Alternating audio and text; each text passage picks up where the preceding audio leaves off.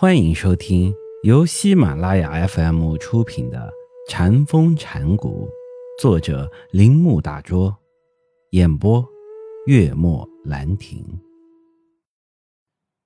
安德烈夫在人的生命中就大声呼喊道：“我诅咒你给我的一切东西！我诅咒自己出生的日子！我诅咒自己将会死亡的日子！我诅咒我的整个生命！”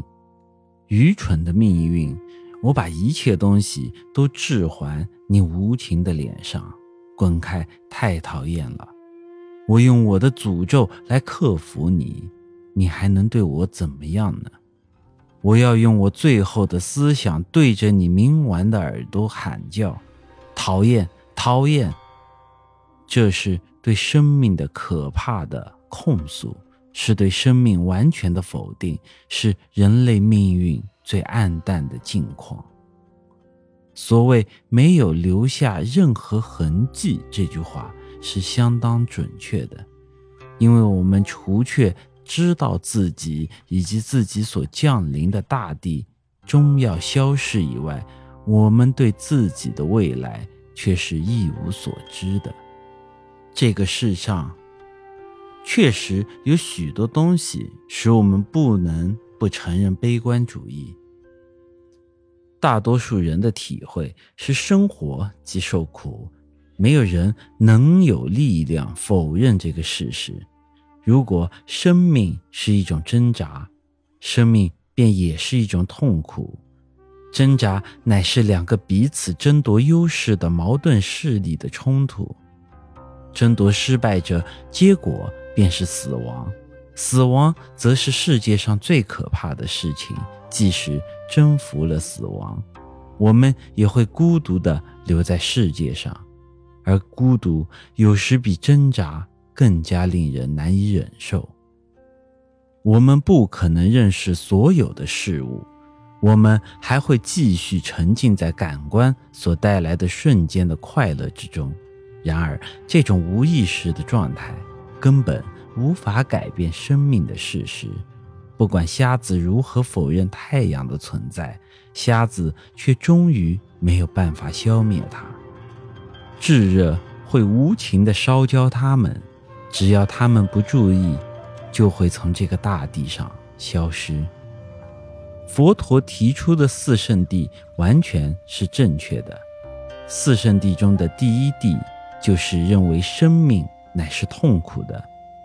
我们人类不正是哭着并挣扎着降生到这个世界上的吗？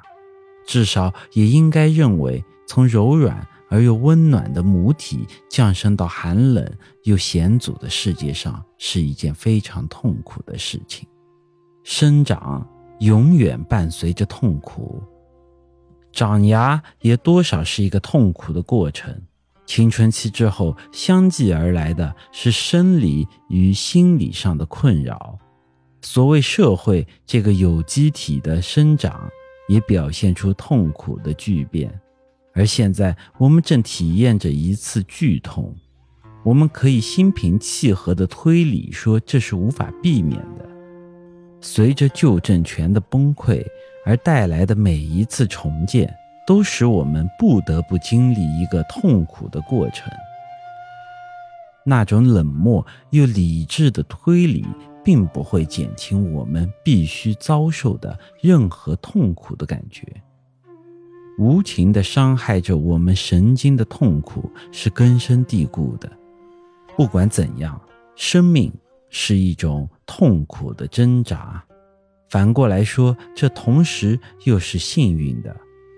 你遭受的痛苦越多，你的性格就会越加深沉。性格深沉后，你就更能透视生命的奥秘。所有伟大的艺术家、宗教领袖、社会变革家，无一不经过这勇敢的拼搏，乃至死去活来的挣扎而产生出来的。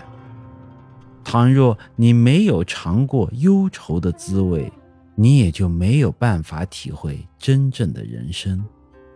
孟子说的极好：“天将降大任于斯人也，必先苦其心志，劳其筋骨。”我觉得瓦尔德过于做作，也过于注重国。或许他算作一个伟大的艺术家，但他的艺术也还不是禅。然而，就是他曾在他的书中从深处中大声呼喊。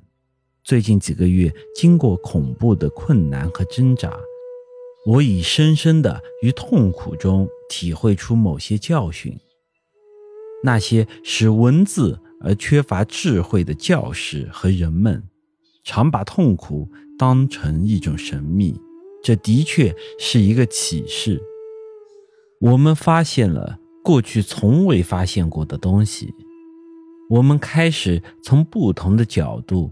去探讨整个历史，这里我们可以窥出监牢生活对他的性格所产生的巨大效果。如果他在人生刚开始的时候就有过同样的体验，也许他能创造出比我们现在所看到的更伟大的作品。本集播讲完毕，请您继续收听。